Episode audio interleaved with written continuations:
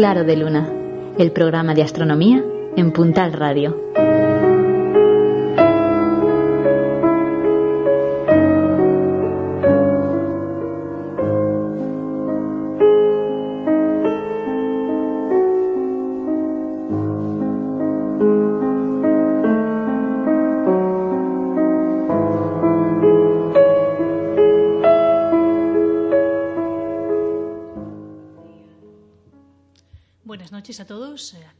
Estamos eh, una vez más en Claro de Luna con la agrupación astronómica cántabra. Os habla Neila Campos y aquí está conmigo Javier Rodríguez.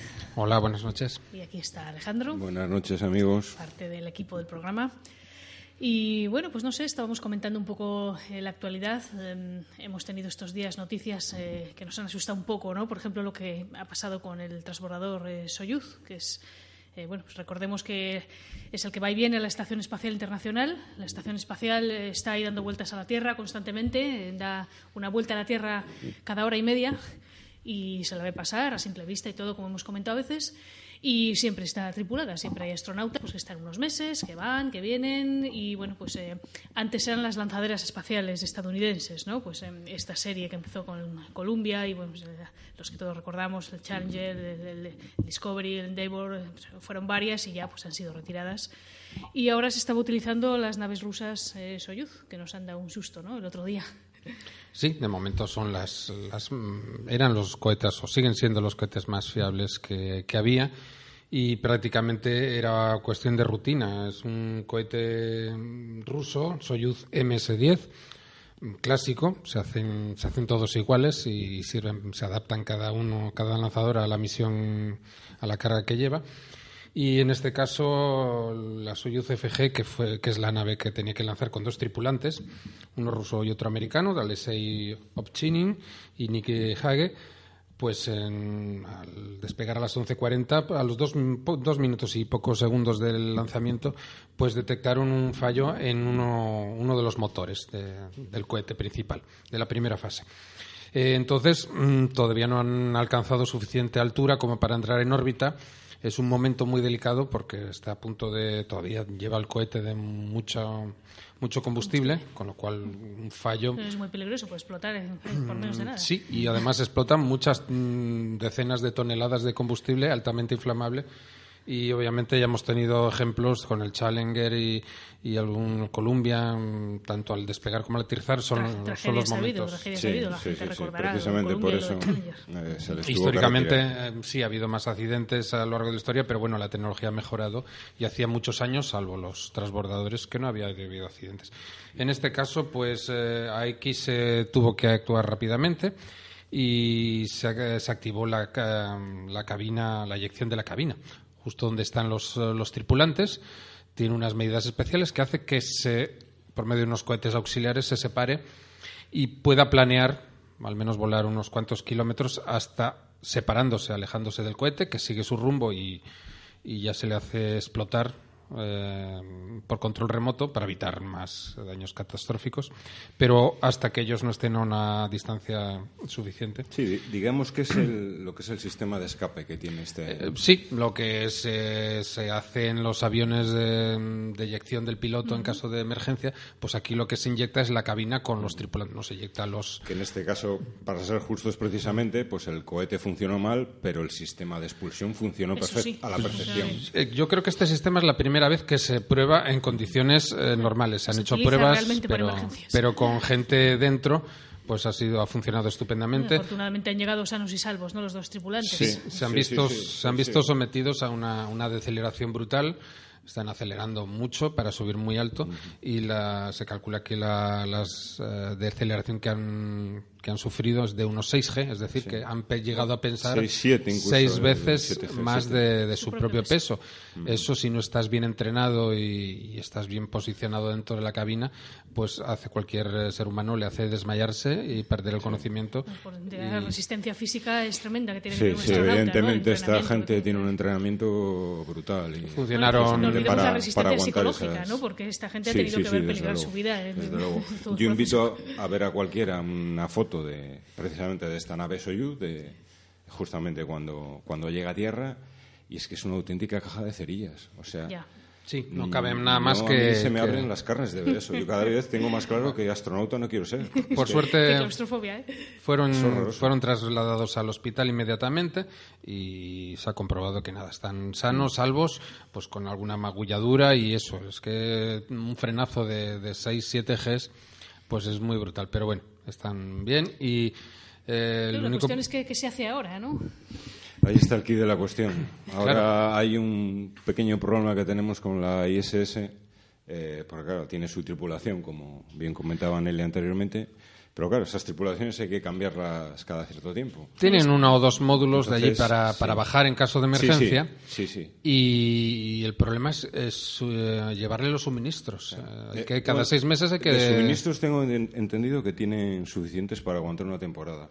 El problema sería, eh, surgiría en que habría que dejar sola, sin nadie, a la estación internacional.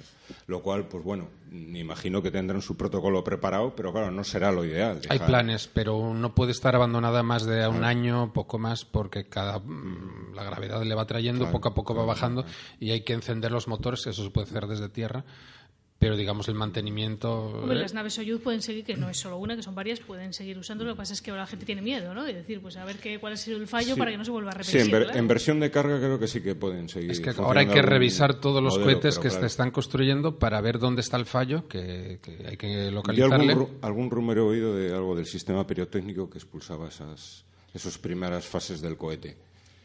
Pero claro, eso ya sabemos todos cómo funciona la investigación espacial y hay que revisarlo, volverlo a revisar y mirarlo siete veces por seguridad. Ahora se está esperando que haya alternativas, ¿no? Por ejemplo, ahora pues eh, se está introduciendo eh, la empresa privada en la eh, carrera espacial eh, actual, ¿no? Eh, bueno, por llamarla carrera de alguna manera, mm, ahora mismo casi todo es cooperación internacional. La prueba es que, bueno, pues estas naves son, son rusas, antes eran estadounidenses, la estación es, es internacional. Y, y ahora pues está Elon Musk, ¿no? El empresario, de- Sí. propietario de Tesla Sí. y demás, que, que quiere hacer ya una nave para poder ir también a la estación espacial. Pues estaba acelerando los, Sí, los planes sí, de sí, nuevos cohetes y esto lo único que hará es acelerar un poquito más.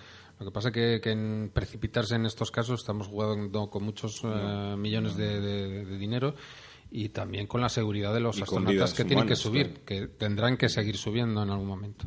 Hombre, la empresa eh, que la ha creado espacial, la SpaceX, SpaceX. tiene mucho que decir y están Sí, pensando sí, sí, también sí, una sí, misión a desde Marte y luego de sí, todo. pero, ¿no? pero claro, lo que hablamos, todo tiene sus tiempos y, y Sí. ese lanzador tiene. Tiempo lleva, tiempo la lleva. nave, creo que es la Dragon, la que, la que están preparando, pero claro, esos tiempos estamos hablando de 2019, mediados de 2019, claro, hay que hacer unas pruebas eh, primeramente sin tripulación. Está la cosa un poco justa. Ha habido- Yo veo más, ha habido más otros- fácil que, que las Soyuz vuelvan a, Ha habido otros abortos de la Soyuz hace mm, ya muchos años, varias décadas, y bueno, pues afortunadamente se solventó. Hombre, SpaceX estaba más centrado ahora en el tema de ir a Marte, ¿no? Querían preparar una misión a Marte para los próximos años y están más centrados en eso. Pero bueno, pues veremos Sí, qué se sí, pero bueno, su parte empresarial la tienen que, que cubrir para, es oferta y demanda, para ¿no? tener ingresos, cabo. claro. Sí, no, sí, eh, se dice últimamente, ¿no? Que ahora en vez de la competencia entre, como era antiguamente, entre la Unión Soviética y los Estados Unidos, va a ser la competencia entre lo público y lo privado, el que va a mover la carrera espacial en los próximos años. Pero no sé, yo es esa apreciación personal, no me puedo basar en grandes conocimientos, pero yo siempre tengo la sensación de que, desde luego, eh, para grandes empresas va a tener que seguir siendo colaboración, incluso de privada, Probablemente pública sí, probablemente sí. e internacional. Sí, cada uno pondrá lo que mejor tan- domine tan y, grandes que- y es mucho gasto para, para Sí. estas nuevas Mm. misiones o mantener una estación espacial y se acabará colaborando de alguna u otra forma. Y eso que es que no tenemos prácticamente nada, pues no es por ser pesimistas, ¿no? Pero es que la estación espacial está ahí mismo, está a 400 kilómetros de altura, que está muy cerca, está es como ir de Santander a Madrid, pero para arriba, ¿no? Hemos dicho antes, ¿no?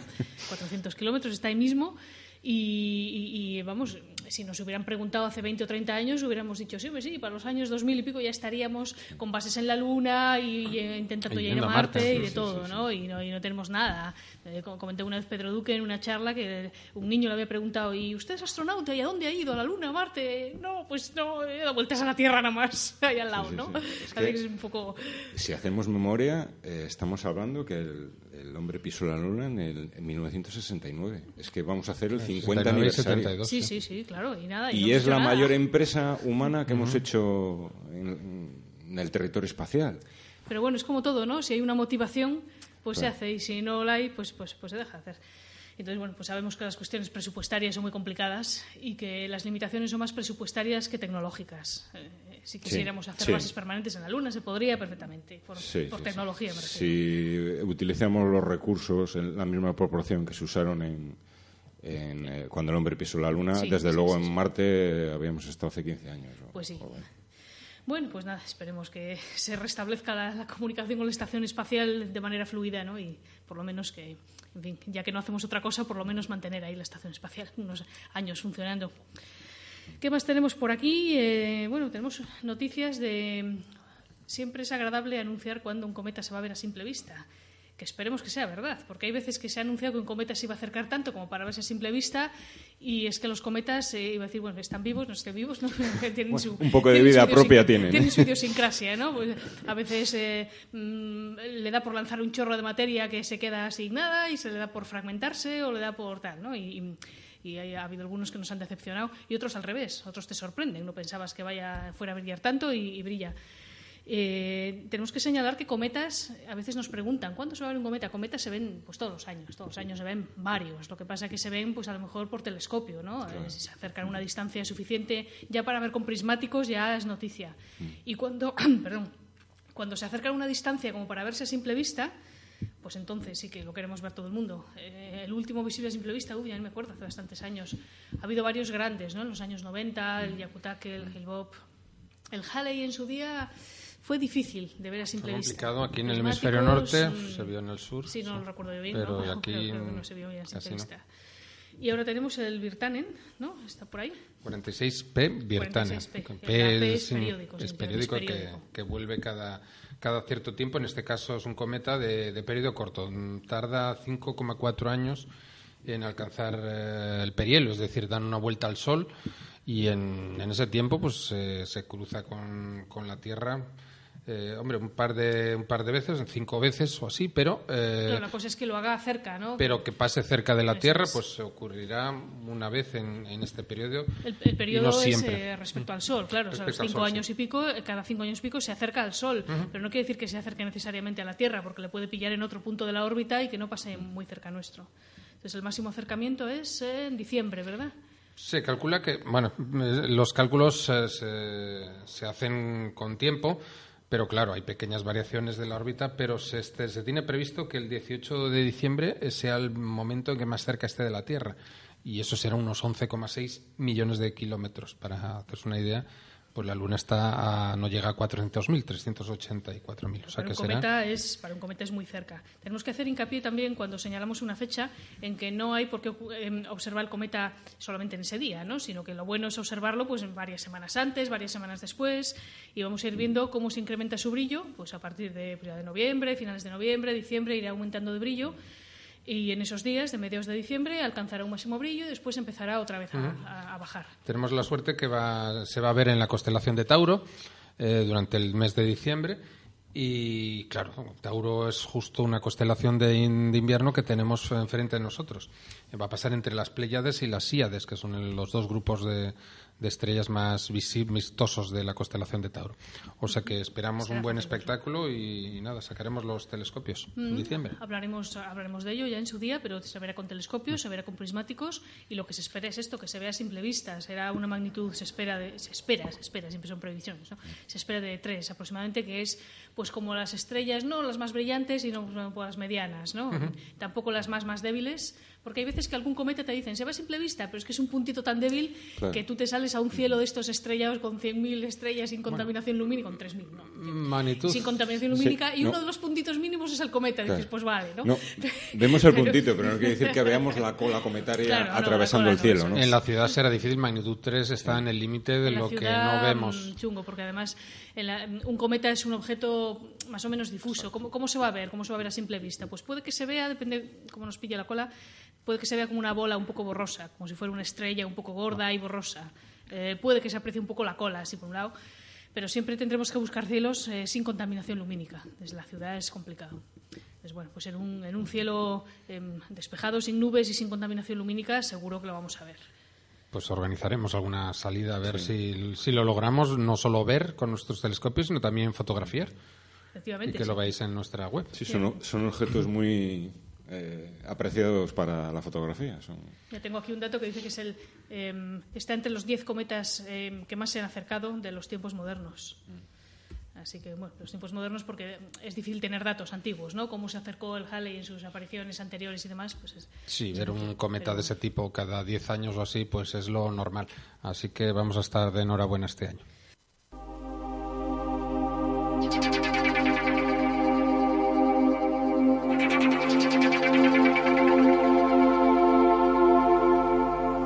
Estás escuchando Claro de Luna, en Puntal Radio, con la Asociación Astronómica de Cantabria.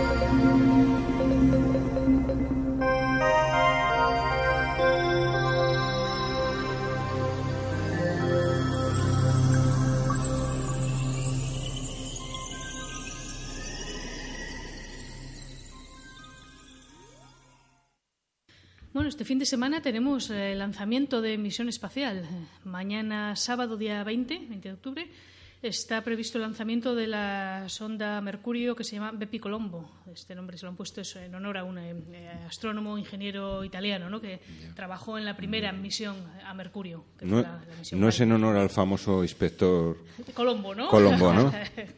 este es Giuseppe Colombo. Y sí, la primera misión a Mercurio fue el Mariner 10 en los años 70. Luego hemos tenido la sonda Messenger hace pocos años y nada más. Y es que Mercurio es, claro, es muy hostil, ¿no? Por sus temperaturas y es muy difícil lanzar algo. Pero la Bepi Colombo además es una misión, bueno, fundamentalmente europea, con cooperación internacional, pero es la primera misión eh, europea o, o fundamentalmente europea. A ver, hemos mandado sondas mucho más lejos. El problema es que Mercurio está muy cerca del Sol. Entonces, aparte de la, mm, el calor que recibe mucha más energía del Sol, el problema es que Mercurio va mucho más rápido. Entonces, conseguir hacer órbita en un planeta que se mueve eh, 10, 15, 20 más, veces más rápido que Júpiter, pues tiene su Hay complicación. que apuntar Entonces, bien. Además, tiene que hacer pues, varias asistencias gravitatorias, ¿no? Eh, Coger su, su Luego la, la gravedad solar, claro. Hay que, en este caso la, la sonda hay que frenarla y frenarla mucho. Pues tanto Entonces- hay que frenarla que hay, bueno, primero hay que acelerarla desde saliendo de la Tierra, pero hay un, eso, el problema de frenarla se va a hacer mediante varios eh, pasos sucesivos por mm, el propio Mercurio, Venus y la Tierra. Va a tener que hacer varios sobrevuelos y esa es la razón por la cual la sonda, aunque se lance mañana mismo, pues va a estar siete años eh, volando por el espacio. Eh, decía un, un responsable de la Agencia Espacial Europea que si se lanzara directamente tardaría seis meses. Claro, no es tan Eh, lejos no es tan ¿no? lejos, es, Sí, eh, sí, sí, es el segundo planeta más cercano, el tercero más cercano a nosotros y está bastante cerca. Pero el, si la mandamos a rápido para que llegue antes, la velocidad es tal, necesitaría tanto combustible para frenar que, que seguro que se podría. pasaba de frenada y se saldría Sí, Se de... ¿no? pasaba de sistema solar, o Saldría se de órbita. contra Mercurio o contra Claro, el que sí, Sol. coger Exacto. una órbita pues que vaya alcanzando a Mercurio y tal. Mm. Entonces le llevará siete años toda la maniobra y llegará en el 2025. Está prevista la llegada. El objetivo de la sonda no es aterrizar, en este caso son, está compuesta por dos orbitadores, es curioso, pero esta, por esta vez eh, son dos eh, sondas, una japonesa y otra europea. Eh, la japonesa será la que lleve dentro a la europea y cuando esté cerca pues la soltará para que la europea se acerque a, a un poco más a Mercurio. La japonesa medirá la magne- magnetosfera, es decir, el campo magnético de Mercurio, que tiene su interés para saber qué es lo que está pasando dentro de Mercurio sin tener que aterrizar allí. Y la europea sí que mm, se acercará mucho más y hará un mapa completo. De hecho, De Mercurio solo tenemos eh, medio mapa. El mapa que hizo la Mariner hizo unas fotos, la Messenger ese sí hizo un mapa más completo, pero esta vez vamos a tener un mapa, pues cartográficamente de, de pocos metros de error.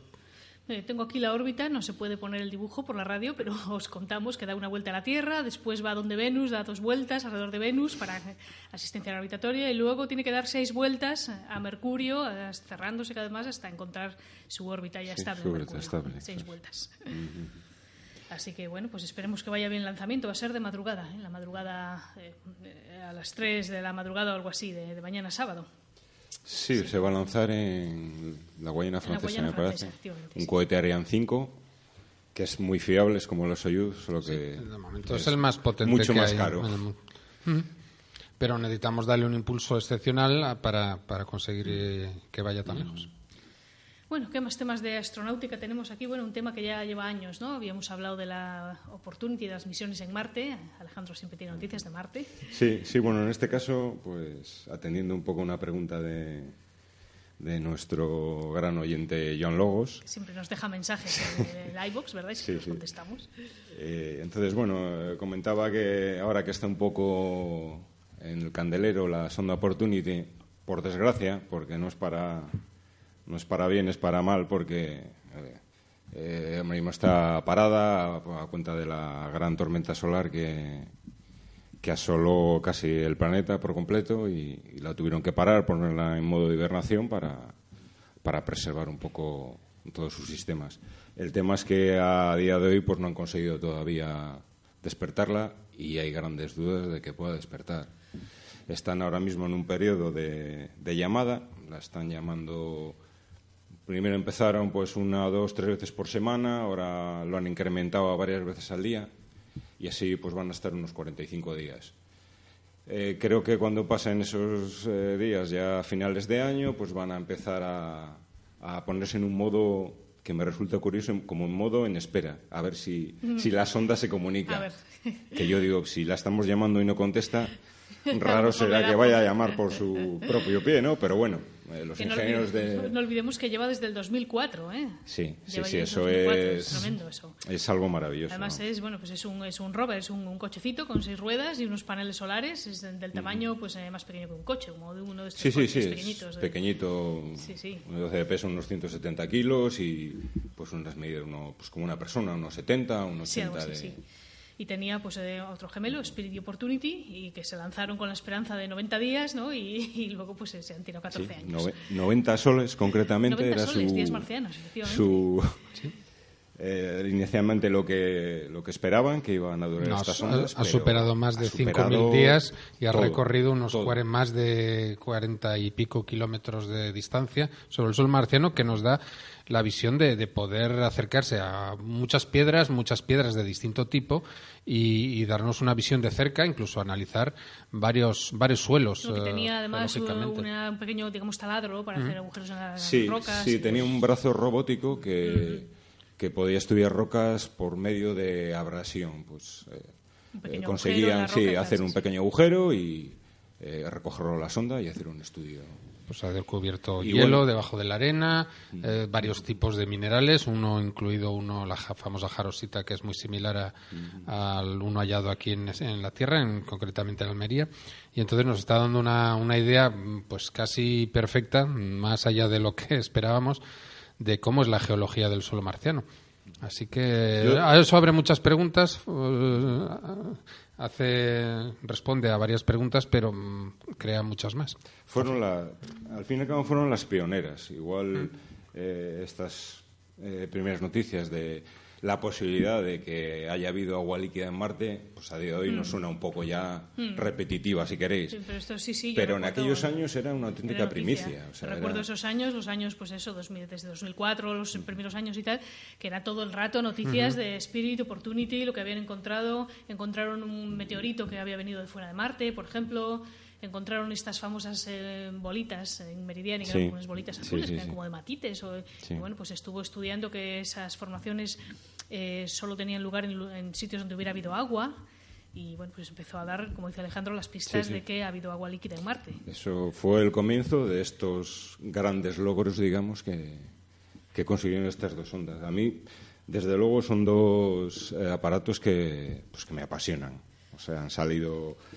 Ya el lanzamiento ya fue, ya fue curioso, pues llegaron a, a primeros del 2004 y los ingenieros de la NASA, pues se les ocurrió, ellos sabrán, no seré yo quien, quien vaya a discutir sus decisiones, que la manera de, de llegar a Marte era pues con un una especie de balón rodeado de airbags. Mm, sí, era como tenía forma de tetraedro, ¿no? Sí, sí, sí, sí, rodeado de varias pelotas como grandes airbags. Entonces, y entonces eh, aterrizaba y pegaba ahí unos botes. Sí, pegó. Concretamente hablan que el Opportunity pues eh, logró parar después de dar 26 botes en, en, tierra. Y luego pues este tetraedro de airbags pues se abría, se abría como una, los pétalos de una flor y quedaba la nave ahí en medio. Se, se abrió, además fue curioso porque se abrió en un, en un pequeño cráter de unos 20 metros de diámetro y me hace gracia porque los, los ingenieros de la NASA decían que habían, en el argot del golf, que habían conseguido un hoyo a 400 millones de kilómetros de distancia. Y, bueno, pues sí, sí, la verdad es que sí. Pues y...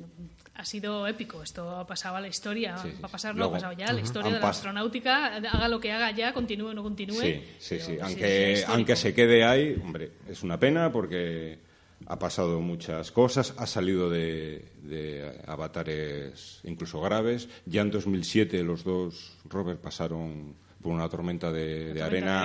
si no fue global, eh, sí. Alguna vez se les ha metido la rueda en arenas que no podían salir. Efectivamente, ha habido dos. Bueno, incluso la, la muerte entre comillas de Spirit pues fue precisamente mm. porque quedó quedó varado pero Opportunity también eh, quedó atorado en una trampa de arena, pero los ingenieros fueron capaces de. Además, estas naves son eh, autónomas, tienen un ordenador de a bordo que van viendo eh, pues, fotografía en el terreno y perciben el terreno y saben por dónde tienen que ir pues para no chocarse con una piedra y demás, porque no se les puede teledirigir desde la Tierra, que la Tierra está a, 20 o 30 minutos luz y claro, una orden pues tardaría media hora en ir y media hora en volver, no, no estaríamos a tiempo. Eh, para ser justo, sí que había una especie, una especie de, de, pilotos. Pero claro, la manera de, pilotar estos rovers no era, como dices... No es con un joystick como si fuera un videojuego. Exactamente, ¿no? no es Fernando Alonso conduciendo entre las rocas.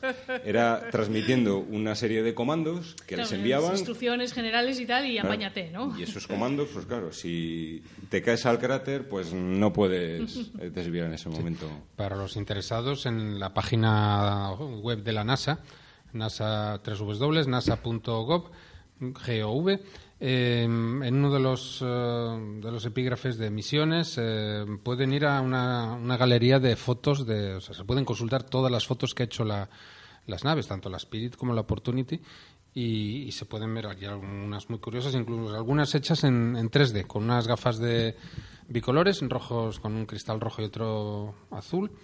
Se puede ver la superficie de, de Marte en, en tres dimensiones y y en fin, ha hecho mm, decenas de miles de, fotografías distintas de todo tipo. Y es muy curioso ver los paisajes tan interesantes que, En todos estos años han llegado a enviar 100.000 100 imágenes de, de Marte. No sé si hay alguna que se vio, porque la, eh, la, Curiosity, es otro rover más grande que hay ahora, eh, he estado pensando, la, la, Curiosity, recuerdo que ha visto la Tierra desde Marte. No sé yo si hay fotos de la Opportunity, igual no, yo creo que fue la Curiosity, la que por primera vez vio la Tierra desde Marte. Que sé, claro, ¿cómo vemos Marte desde la Tierra? pues como un punto, ¿no? Un punto rojo. En un atardecer, exacto, pues se mire, ves el cielo, que es de un color naranja, así rosado, el, el atardecer, y de entre los llegan a verse estrellas por la noche, pero entre los luceros que se ven en el cielo, pues el más brillante obviamente es el planeta más cercano a Marte, que somos nosotros en este caso. Además es un planeta visto desde Marte, la Tierra es un planeta interior y por tanto se ve, como bien dice Javier, al atardecer y al amanecer, porque nosotros desde la Tierra hay dos planetas que son interiores a nosotros, más interiores que nosotros, que son Venus y Mercurio. Entonces tiene la peculiaridad de que solo se ven al atardecer o al amanecer, pues cuando miramos al Sol Em, veríamos, em, si podemos verlo, Mercurio está a los lados del Sol por el día, aunque no lo veamos, y Venus también, ¿no? Entonces, cuando empieza el Sol a ocultarse, ya nos deja ver Venus o Mercurio. Entonces, desde Marte pasa lo mismo con la Tierra. La Tierra es un planeta más interior que Marte y entonces se ve pues al atardecer o al, amanecer. Hombre, bastante, eh, tiene bastante elongación respecto al Sol, ¿no? Bastante separación visual respecto al Sol. Pero, pero muy curioso, recuerdo eh, esa imagen de la primera vez que se ha visto la Tierra desde Marte, que yo creo que era de la Curiosity pues no recuerdo, pero sí, sí, es, eh, es una imagen muy, muy curiosa que nos hace pensar, bueno, todo esto de la... azul pálido, ¿no? Exacto, la reflexión de Carl Sagan sobre Otra- cómo es la Tierra de pequeña y el- la pequeña insignificancia que es. Eso es. Otra anécdota que recuerdo que también me hacía bastante gracia del Opportunity era que eh, el segundo cráter que, que quisieron ir a, a estudiar era, ya era un poco más profundo, de- de- tendría unos 70 metros de diámetro y un poco más profundo que el, que el inicial. Entonces, en ese momento los científicos estaban deseando, después de los éxitos, des- estaban deseando entrar al, al cráter pues para estudiar esas rocas y ese suelo. Eh, pero claro, tenían mucho miedo a entrar y, y no poder salir, porque en realidad el, el rover no estaba diseñado para subir grandes porcentajes ni bajar. Pero bueno, al final se, se decidieron bajar y, y ¿por qué lo hicieron? Pues en, en tierra tenían un modelo exactamente igual de que, que este rover, y entonces con materiales, eh, con harinas, eh, tierras de similares, reconstruir un poco la situación. ¿no? reconstruyeron la situación y practicaban. Eso es. Y así Sí, sí, pues consiguieron animarse a, Sí, claro, a no, bajar y no- consiguieron volver a sacar el No el sabemos rover qué de- consistencia tiene la arena de Marte porque Claro, nadie sí, ha ido sí, a verla. Pero según el peso del, del rover y viendo cómo se deforman las dunas cuando las Cómo pisa, deja las huellas, pues consiguieron mezclando eso, arcillas, a- arena, harina, incluso Mm, muy sí, fina, sí. pues consiguieron una mezcla muy que se comportaba físicamente igual. Y bueno, se hicieron sus pruebas y, y dieron un buen resultado. Y luego uno de los, de los logros de la, de la Opportunity fue el, el hacer el primer perfil de temperatura de la atmósfera. Un poco en, en- en equipo con un orbitador, porque, claro, lógicamente el, el rover eh, podía medir la temperatura de la atmósfera hasta unos, unos 5 o 6 kilómetros como máximo. Y el orbitador ocurría lo contrario. Podía hacer esas mediciones, pero no podía hacer. Uno por arriba y otro por abajo. superficie de la Tierra. Entonces hicieron ahí un equipo y bueno, pues un- una cosa más que a día de hoy pues quizás no parezca mucho, pero en aquel momento pues era una primicia. ¿no? Pero bueno, han sido, han- también han sido un experimento en el sentido de que, que nos ayuda a, conocer Marte, pero también ponemos a prueba nuestra tecnología, qué cosas se pueden hacer, qué no, la próxima misión, qué no debemos eh, incluir o qué nos gustaría que qué aparato nos gustaría que tuviera la próxima misión para pues para medir eh, un analizador químico un taladro ya ya se está diseñando y construyendo pues para hacer un agujero de un metro por ejemplo y saber qué hay más abajo de lo que de que no puede el rover al final al cabo con una- un brazo araña un poco la superficie pero es unos centímetros. Al final está viendo pues la capa de arena pero no llega a la roca Sí, es, inferior. es- es esa tecnología que tantas veces hablamos que mucha gente desconfía de gastar tanto dinero en la exploración espacial para que pues es una tecnología que muchas veces luego es aplicable a ciertas a, a Hombre, ciertas sí. cosas en la Tierra. cantidad de cosas que se utilizan en la vida cotidiana o en, o en la química o en la medicina o en otras ramas de la ciencia son el producto de la carrera espacial, ¿no? Porque se invierte mucho en tecnología y todo eso luego se utiliza. la miniaturiz- min- bueno, los miniaturización de la electrónica toda entera, pues depende de, de que no se pueden enviar grandes cargas al espacio. Entonces, cuanto más pequeña y más fiable y más cosas puede hacer, mejor. Pues eso al final nos redunda en- a nosotros. Pues nada, suerte a la Opportunity, a ver si despierta y continúa. A ver si hay suerte. Estás escuchando Puntal Radio, tu emisora online.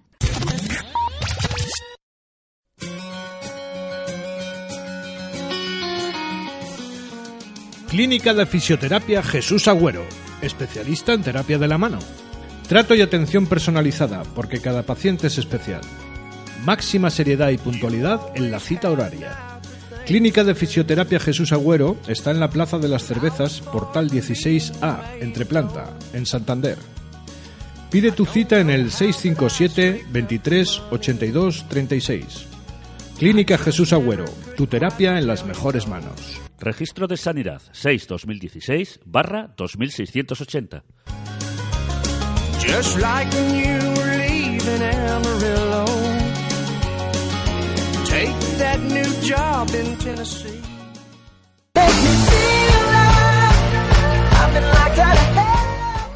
Los colores de Arán, en la calle Burgos 4 de Santander, es un nuevo concepto de comercio diferente y original, especializado en bordados y complementos. Ofrecemos todo lo necesario para un regalo exclusivo, único y especial, con una amplia y cuidada selección de artículos de ropa del hogar, juegos de toallas, albornoces, mantas, baberos, peluches, todo bordado y personalizado. En bordadosinfantiles.com podrás conocer nuestros productos, que son la esencia de nuestra marca, y hacer tus pedidos. Los colores de Arán estamos en la calle Burgos 4 de Santander y en bordadosinfantiles.com.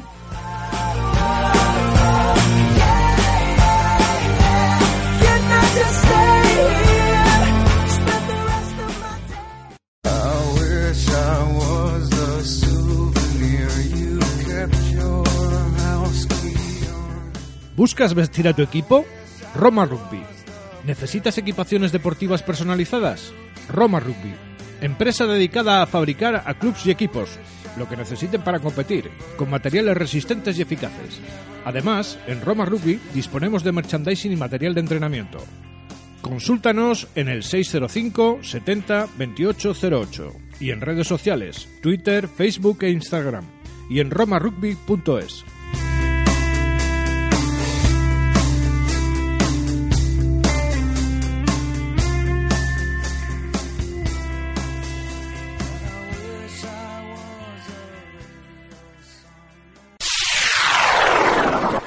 Rechaza imitaciones y quédate con el original. Puntal Radio.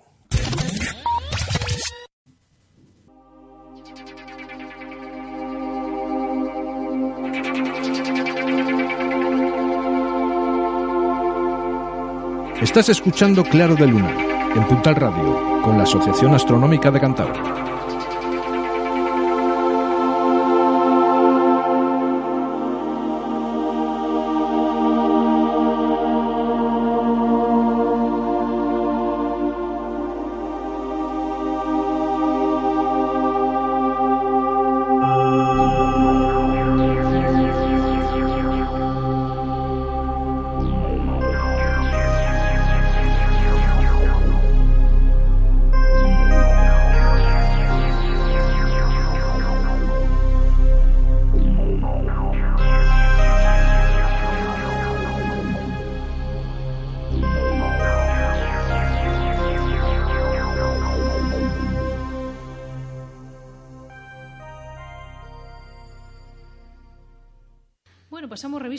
Al cielo del día. Eh, ahora al atardecer ya, en cuanto se hace de noche, pues ya por ejemplo las 9 ya es de noche, eh, vemos ya por ejemplo Saturno, lo vamos ya perdiendo por el horizonte sudeste. Y bueno, pues ya brilla un poco menos, puede que sea difícil verlo, pero aún así se ve como una estrella de las más brillantes eh, y está en la constelación de Sagitario. El que reconozca la forma de la constelación de Sagitario, que se suele decir que parece una tetera más que un, un arquero, ¿no?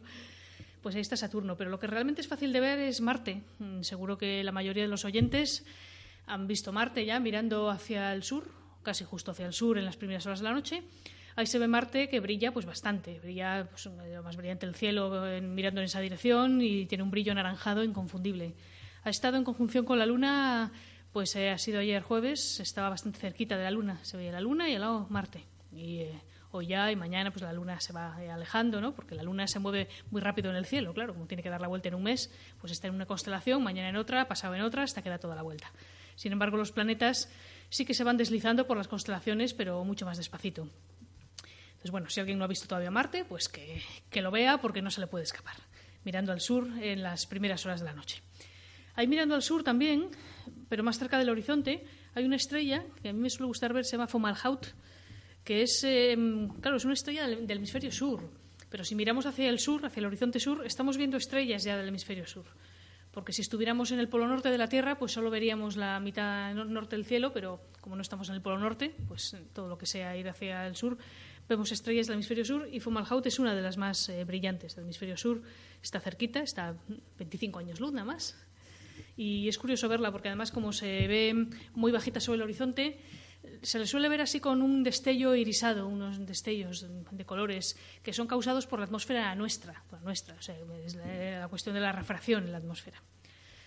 Y bueno, ¿qué más tenemos por aquí? Si miramos eh, hacia arriba, digamos hacia el cenit, todavía se ve el triángulo de verano, aunque el verano pues, Aunque ya- no sea verano. ya no, sé, ya no es verano, ¿no? pero va pasando hacia el oeste. Va pasando cada vez estará más bajo hacia el oeste, formado por estas tres estrellas muy brillantes de Neb, del Cisne, Vega, de la Lira, y Altair del Águila, cada una de su constelación. Y ya siguiendo al triángulo de, verano, más hacia el este, lo que vemos es el cuadrado, pues, podríamos llamarlo cuadrado de otoño, en ese otoño, es el cuadrado de Pegaso. La constelación de Pegaso se caracteriza por un cuadrado formado por cuatro estrellas mm, muy grande, un cuadrado muy grande, y junto a Pegaso pues está Andrómeda, por ejemplo. En Andrómeda está, en la constelación de Andrómeda, se ve la galaxia de Andrómeda. Es la única galaxia fuera de la nuestra que se puede ver a simple vista. Si tenemos un cielo suficientemente oscuro, libre de contaminación lumínica, pues se ve como una manchita eh, visible a simple vista. En la antigüedad ya lo conocían los griegos, y además lo llamaban nebulosa de Andrómeda, que significa nubecilla, porque ellos, pues claro, no sabían que era una galaxia ni nada, ¿no? Pero la galaxia de Andrómeda y se ve ahí como una manchita borrosa a simple vista. Estos meses de otoño son los mejores para ver Andrómeda y disfrutar de esta galaxia hermana.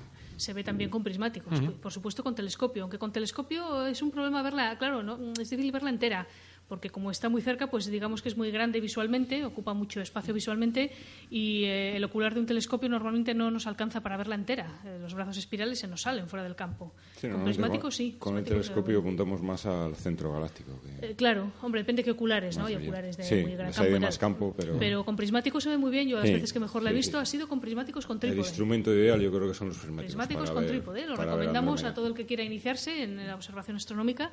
Recomendamos que coja un trípode de fotografía, eh, se compra un adaptador, que lo tienen las ópticas y demás, se pide, y se atornilla ahí el prismático al trípode y se convierte pues, en un pequeño telescopio muy útil para empezar y, y para no empezar. Es decir, complementario al telescopio, Sí, tampoco lo sí, sí. sustituye. ¿no? Sí, además es un, algo económico, no, no son caros es estos trípodes. Excelente manera de empezar. Yo ahora estoy viendo aquí la constelación de Ofiuco y tenía una efeméride de- que a principios de este mes, en esta constelación, descubrió Johannes Kepler una supernova.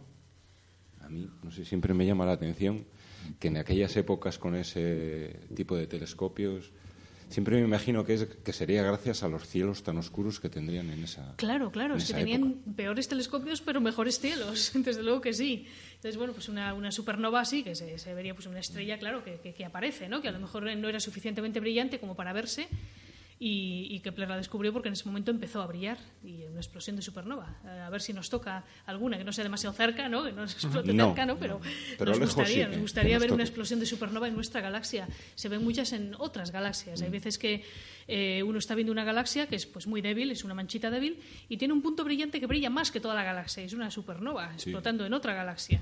Pero si explota en la nuestra, pues eh, se convertiría en una estrella que probablemente se vería pues de día, Sí, durante sí, semanas, sí, etcétera. efectivamente. En el Observatorio Astronómico, el- nuestro compañero Javier Ruiz ha fotografiado hace poquitos años una explosión de supernova en una galaxia lejana. mm, Sí, lo que pasa es que es- está solo al alcance de, de grandes telescopios como el del observatorio. Aprovechamos para recordar que el observatorio todavía se puede visitar hasta que bueno pues eh, vengan las inclemencias del tiempo invernal. Recordemos que está a mil metros de altura y que empezará a nevar pronto. Pero bueno, todo lo que es este mes de octubre, puede que principios de noviembre todavía se pueda visitar al público. Hay que reservar previamente y se puede hacer pues por la página web del observatorio. Uno pone en internet Observatorio Astronómico de Cantabria y ahí sale la página web para hacer reservas, un teléfono también de atención. Y bueno, pues aprovecharse. Bueno, ahora hay unos problemas técnicos con el telescopio que hay que solucionar, pero bueno, se puede, se puede seguir visitando. Pero sigue siendo tanto diurna como nocturna, ¿verdad? Efectivamente, se observa el sol por el día y por la noche, pues eh, luna, planetas o lo que, lo que se pueda observar en cada noche. Y bueno, pues nosotros estamos, como siempre, todos los martes en el Centro Cultural Doctor Madrazo de Santander, todos los martes de 7 a 9 de la tarde. Y estamos pues en las redes sociales, estamos en Twitter, Facebook, estamos en, en iVoox, donde nos podéis escuchar. Y bueno, pues ahí estamos a vuestra disposición. Y volveremos en un par de semanas otra vez aquí, en Claro de Luna.